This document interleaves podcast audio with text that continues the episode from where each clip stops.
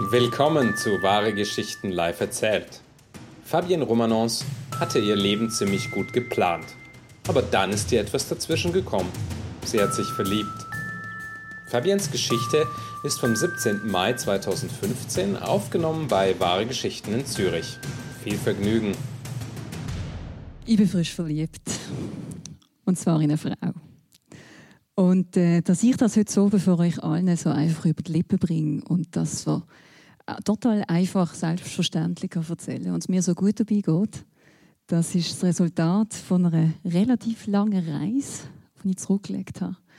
Und äh, wo angefangen hat unterdessen vor acht Jahren zu Basel am Bahnhof SBB. und äh, ich habe gerade das Studium abgeschlossen ich bin total leer gewesen, völlig ausgelaugt, habe nicht so genau gewusst, was ich jetzt mit mir anfangen soll. Ähm, und in die Lehre ist plötzlich so eine Idee aufgesprungen. Ich habe das Gefühl, ich muss auf Italien. Ich habe Verwandte dort, ich habe Familie in Italien. Da habe ich gedacht, jetzt könnte ich dort mal die kennenlernen. Ich könnte die Spruch lernen, äh, einfach ein bisschen Seelen baumeln lassen, etwas machen, nur von mir. Batterien aufladen, bevor es dann weitergeht mit dem Ernst vom Leben. Und äh, mein Freund, der Markus, der hat das auch total gut gefunden.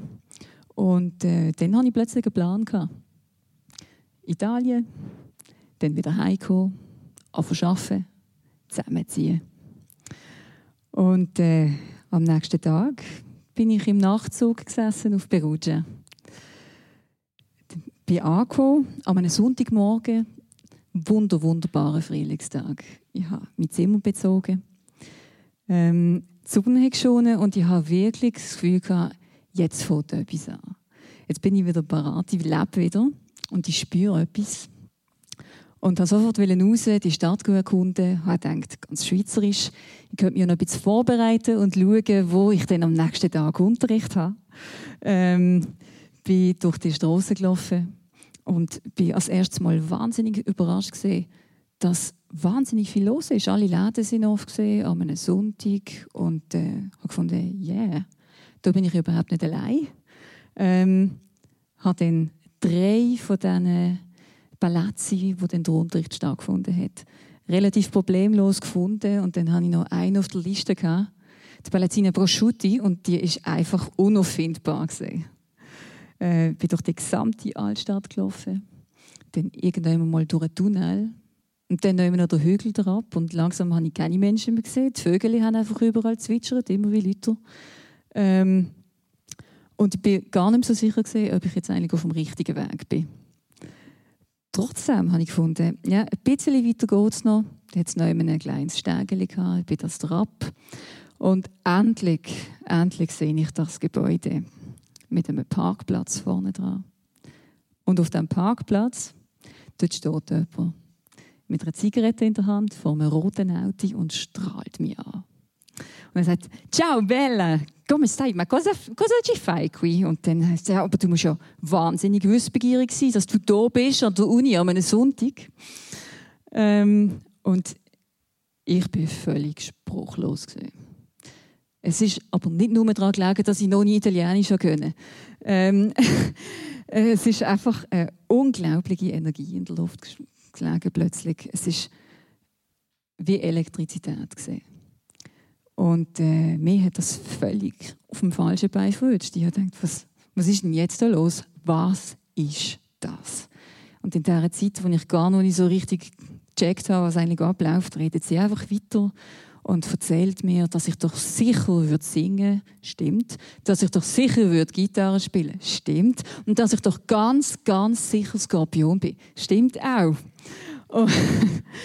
Und, äh, spätestens dann ist der Punkt erreicht, wo ich wirklich unglaublich weiche neu gekriegt habe auch irgendwie das Gefühl im Magen ist immer wie flauer geworden. Und ich bin total froh gewesen, wo sie dann die Initiative ergriffen hat und gefunden hat, komm, ich zeige dir jetzt wieder zurück in die Stadt. Es gibt nämlich eine Abkürzung. Man muss nicht durch den Tunnel, man muss nicht durch den Hügel drauf und so weiter und so fort.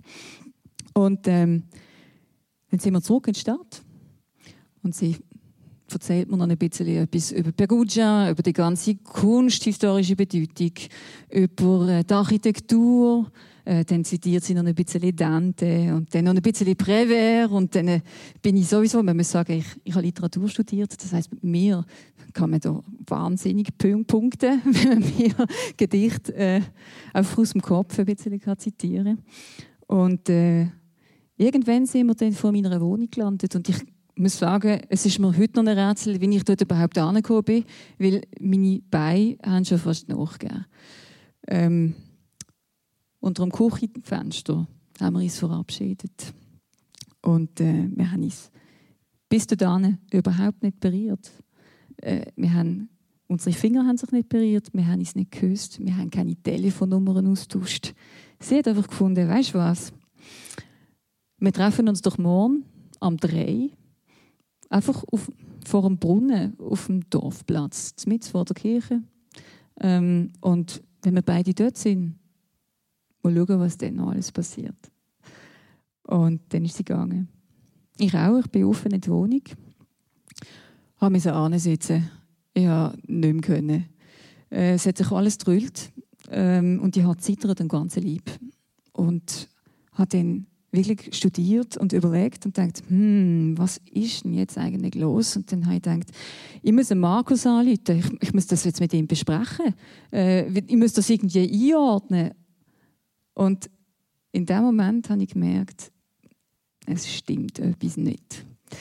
Ich will jetzt gerade meinem Freund anrufen und ihm erzählen, dass ich mich total verknallt habe. Äh, und äh, ich habe ihn dann doch angerufen.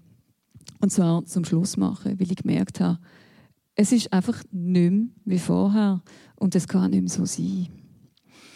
Und der Markus, der ist total cool vielleicht ein bisschen zu cool. Und hat mir gesagt, weißt du, Fabienne, ich bin auch schon ein paar Monate im Ausland gesehen und ich habe dann auch neue Leute kennengelernt und ich weiß, wie das ist, oder man kann sich neu erfinden, äh, ein bisschen ausleben. Mach, was du musst machen und dann komm zurück zu mir.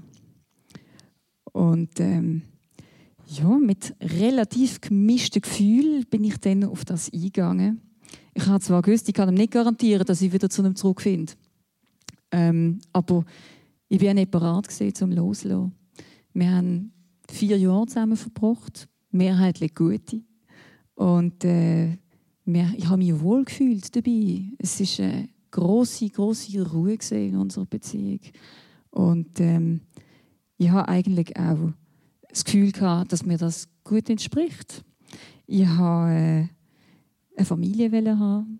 Ich habe gedacht, irgendwann haben wir dann mal zwei Kinder. Ähm, und ich habe auch nichts anderes kennt. Meine Eltern sind heute noch zusammen. Ähm, mein ganzes Umfeld, das lebt einfach genau so. Mann, Frau, zufrieden. Zwei Kinder, vielleicht ein Haus, normal. Und äh, das ist natürlich eine große Qualität und es hat mir eine große Sicherheit gegeben. Ich habe gefunden, das, das möchte ich eigentlich auch. Und dann plötzlich kommt dann die Daniela und bringt alles durcheinander. Und ich gemerkt, eigentlich, was mache ich jetzt mit dem? Ich will das doch gar nicht. Es passt mir eigentlich überhaupt nicht in den Kram. Und trotzdem bin ich natürlich am nächsten Tag an der Dorfbrunnen und ich habe sie getroffen und äh, habe dann die nächsten paar Monate Sachen erlebt und Gefühle spüren, die ich bis dahin überhaupt nicht kennt habe. Und äh, es ist alles plötzlich so richtig gesehen. So einfach und äh, so, wie ich das mit dem Markus überhaupt nicht kennt habe. Und äh, eigentlich auch mit keinem Mann vorher. Und ähm, es hat sich so angefühlt, als ob ich jetzt plötzlich ganz wäre in meinem Wesen. Und ein Teil, der vorher einfach nicht da war, wo ich keinen Zugang dafür, dazu hatte, dass der jetzt plötzlich auch da ist. Und ähm, das war natürlich eine unglaubliche Erfahrung. Wir müssen aber sagen, mit der Daniela war es alles andere als einfach. Es war ein Drama, eine heißblütige Italienerin. Wir haben ganz viel Hochs, ganz viel Tiefs in einer sehr kurzen Zeit gehabt. Ich habe die ganze Bandbreite erlebt an Verzweiflung und, äh, unglaubliche Verliebtheit und Verletztheit und Missverständnis und Streit und Romantik und Lust und es ist einfach das ganze Leben gesehen. Und äh, mit ihr ist mir bewusst worden, dass ich vorher ganz, ganz viel verpasst habe.